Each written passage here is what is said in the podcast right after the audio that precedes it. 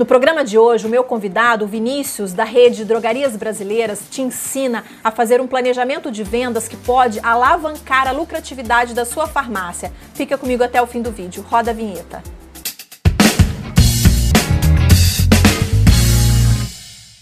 Olá, seja bem-vindo, seja bem-vinda. Eu sou Viviane e você está no canal da Ascoferd no YouTube. Este é o Ed Farmácia, o seu programa semanal de entrevistas sobre temas do varejo farmacêutico. A gente publica um novo vídeo toda terça-feira, 19 horas, aqui no canal.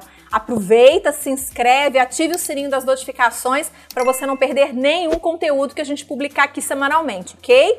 Bom, no programa de hoje a gente vai falar sobre planejamento de vendas. Sim, a gente vem falando sobre os planejamentos, a gente falou no último programa sobre planejamento de compras e hoje a gente vai falar sobre planejamento de vendas para 2022.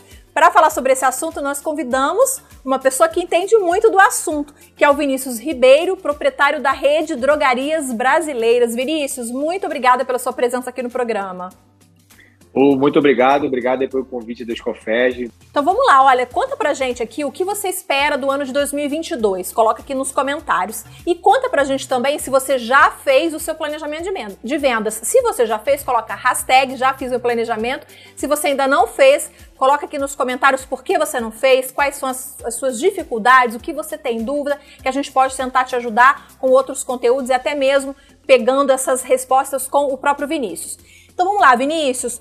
É, vamos falar um pouquinho do planejamento de vendas. O que é o planejamento de vendas? Por que, que ele é importante? O que, que ele consiste na prática? Explica pra gente o que, que é esse planejamento de vendas.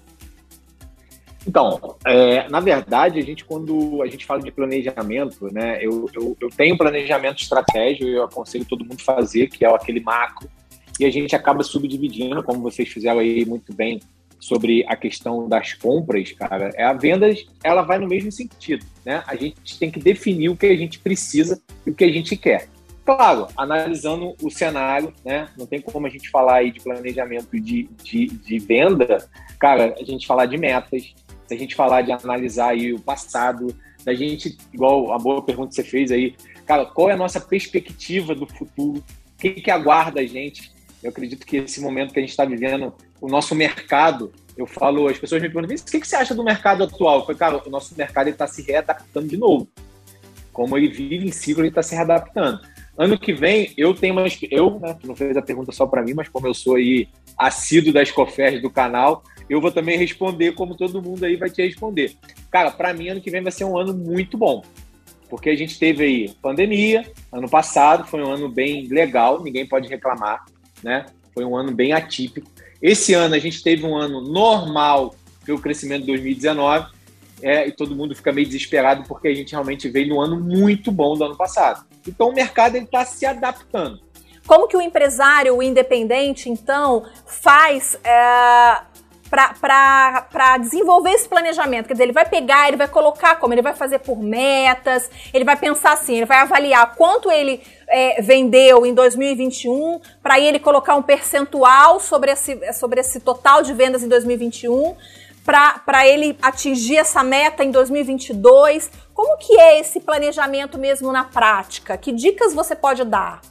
Então vamos lá, passo a passo, né? A gente pode dividir isso em alguns pontos. Cara, o primeiro ponto foi que eu falei, a gente analisar o nosso passado e tentar entender um pouquinho a perspectiva do futuro e você vai chegar no número, tá?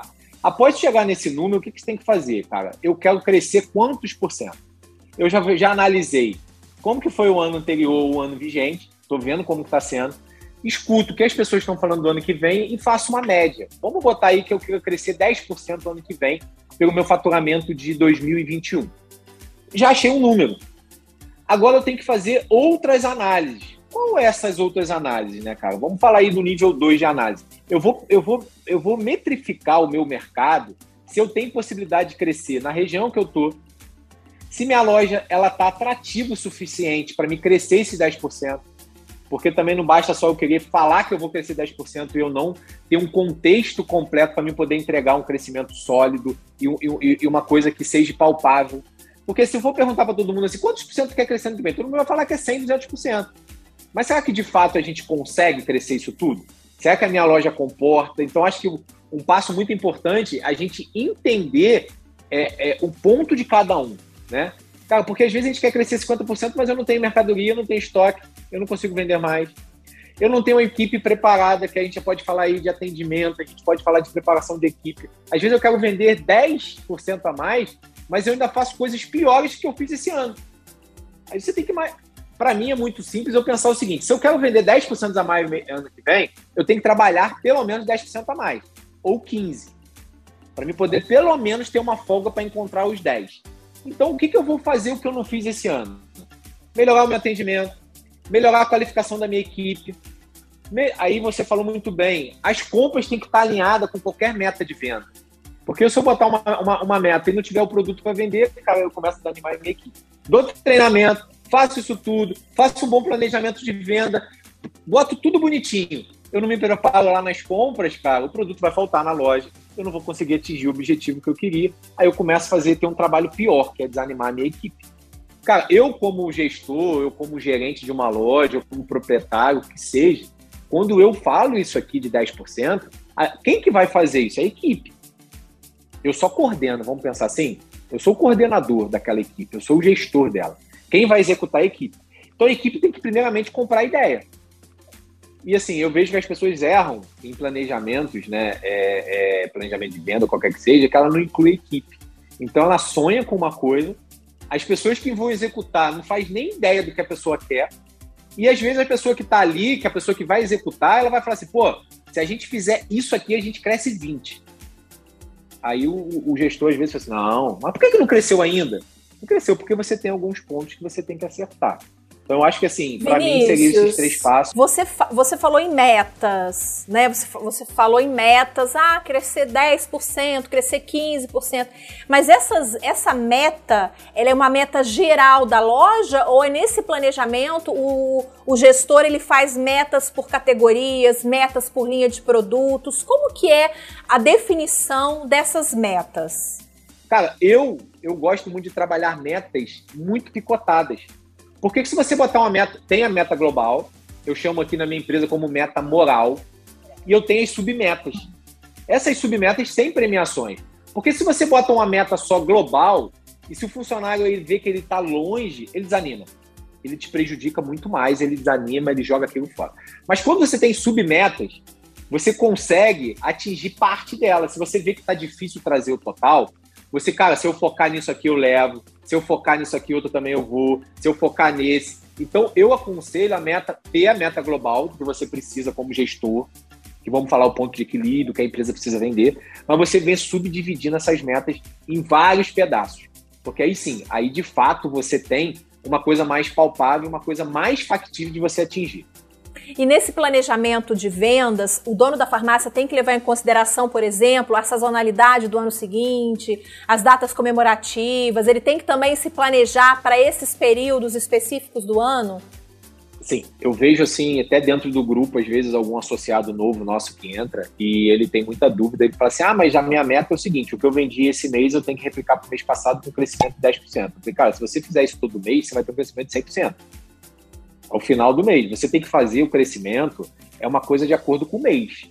Eu acho que assim, eu, eu analiso muito o Vinícius hoje na minha gestão, o que, que eu faço? Eu olho sempre o mês anterior e olho o ano anterior, o mesmo mês.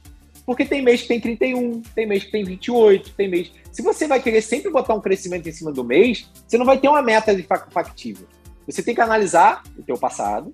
Você pode olhar ali o teu presente, né, que foi ontem, mês passado, para você poder ter uma coisa mais coerente. Então você faz uma média, eu faço uma média e vejo realmente se eu posso aplicar naquele mês 10%, se eu posso aplicar naquele mês 12%. Se aquele mês está muito baixo, eu posso às vezes aplicar 20%. E no final eu quero 10%. Mas tem mês que eu posso falar assim, pô, esse mês eu vou prender menos. Porque eu vou reformar a loja, vou fazer isso, vou fazer aquilo. Mês que vem eu compenso. No final eu cheguei aos 10. Então não tem problema. Você não pode, às vezes, você quer comparar um mês de 30 com um mês de 31. Um mês que tem mais feriado, um mês que tem menos feriado. Então, o ideal é você, ano passado, que você vai pegar a sazonalidade, você vai pegar todo o parâmetro que você teve ano passado. E aí sim, eu, na, minha, na minha, na minha visão, que eu acredito que meta é, não tem certo e errado, né? É, eu acho que não tem certo e errado, mas na minha visão, eu gosto muito de trabalhar sempre com o ano anterior e com o mês anterior. Então eu consigo fazer uma métrica de média. Eu trabalho mês a mês e faço trimestre. né? Mês a mês faço o trimestre. Então, cara, assim, a minha equipe já está acostumada que tem a premiação trimestral, tem a premiação mensal, então isso tem que deixar muito claro para todo mundo. Senão você também. Eu vejo muitas. As farmácias erram muito porque ela cria tanta meta que os colaboradores nem, nem sabem o que tem. Então dificulta. Eu aconselho uma meta global, total, de quanto eu preciso vender. Depois eu subdivido por mês total e depois eu venho por departamento. Então eu acho que para mim é, é o melhor cenário que você consegue manter isso ao médio e ao longo prazo. Olha, se você está gostando dessa minha conversa com o Vinícius, deixa o seu like, compartilha esse conteúdo com a sua rede de contatos e comenta aqui embaixo quais são suas dificuldades na hora de fazer o planejamento de vendas ou então se você já fez, hashtag já fiz meu planejamento, que a gente quer saber, tá bom? Quer interagir com você nesse sentido. Vinícius, é, quando a gente fala de planejamento de vendas, a gente também precisa rever preço de produto ou não é o momento de rever preço de produto? Cara, o que, que eu quero crescer mais? Quando você começa a separar, pô, eu quero esse ano, eu quero crescer muito mais em genérico. Então você tem que rever a precificação de genérico, você vai ter que ter foco maior no seu genérico, a tua equipe vai ter que entender essa parte do genérico, você vai ter que fazer todas as suas ações pensando em genérico. Eu vejo as pessoas erram, pô, eu quero vender muito mais genérico, mas o cara só faz ação em perfumaria. O genérico não vai vender sozinho. Ele vai vender sozinho porque você já está acostumado a vender sozinho, você não vai ter o extra. Então, o muito importante é você o seguinte, ter foco. A minha meta é o crescimento global? É. Mas eu quero crescer quanto? Ah, eu também quero crescer 20 em genérico, 5 em propagado, eu quero crescer 5 em, em, em, perfumaria, que na média vai dar 10. Mas meu foco maior é genérico. Então, cara, eu vou cair dentro de todas as minhas ações eu vou chamar os meus fornecedores parceiros para vir para o meu negócio em genérico, para poder me ajudar a fazer isso, porque a conta tem que fechar. Então, com certeza, quando você tem isso muito bem discriminado, a loja que tem isso muito bem definida, cara, não te falta parceiro para te apoiar. É o que acontece com a gente. Não falta parceiro para apoiar a tua ideia. É, essa questão da relação da farmácia com os parceiros, com os fornecedores, é interessante. Eu observo que geralmente em todos os vídeos, quando a gente está falando de compra, de venda, de planejamento financeiro, tributário, as pessoas, os, os, os, entrevistados, eles sempre falam é, como é, sobre como é importante essa relação, essa parceria, como trazer a, a indústria para essa parceria, né? Eu só não sei se dá para trazer a indústria, Vinícius, quando a gente está falando de uma farmácia independente. Eu já não sei como é que seria se aí para farmácia independente a relação mais próxima é com o distribuidor e aí o distribuidor poderia dar esse apoio, dar esse suporte. Não sei como é que você vê isso.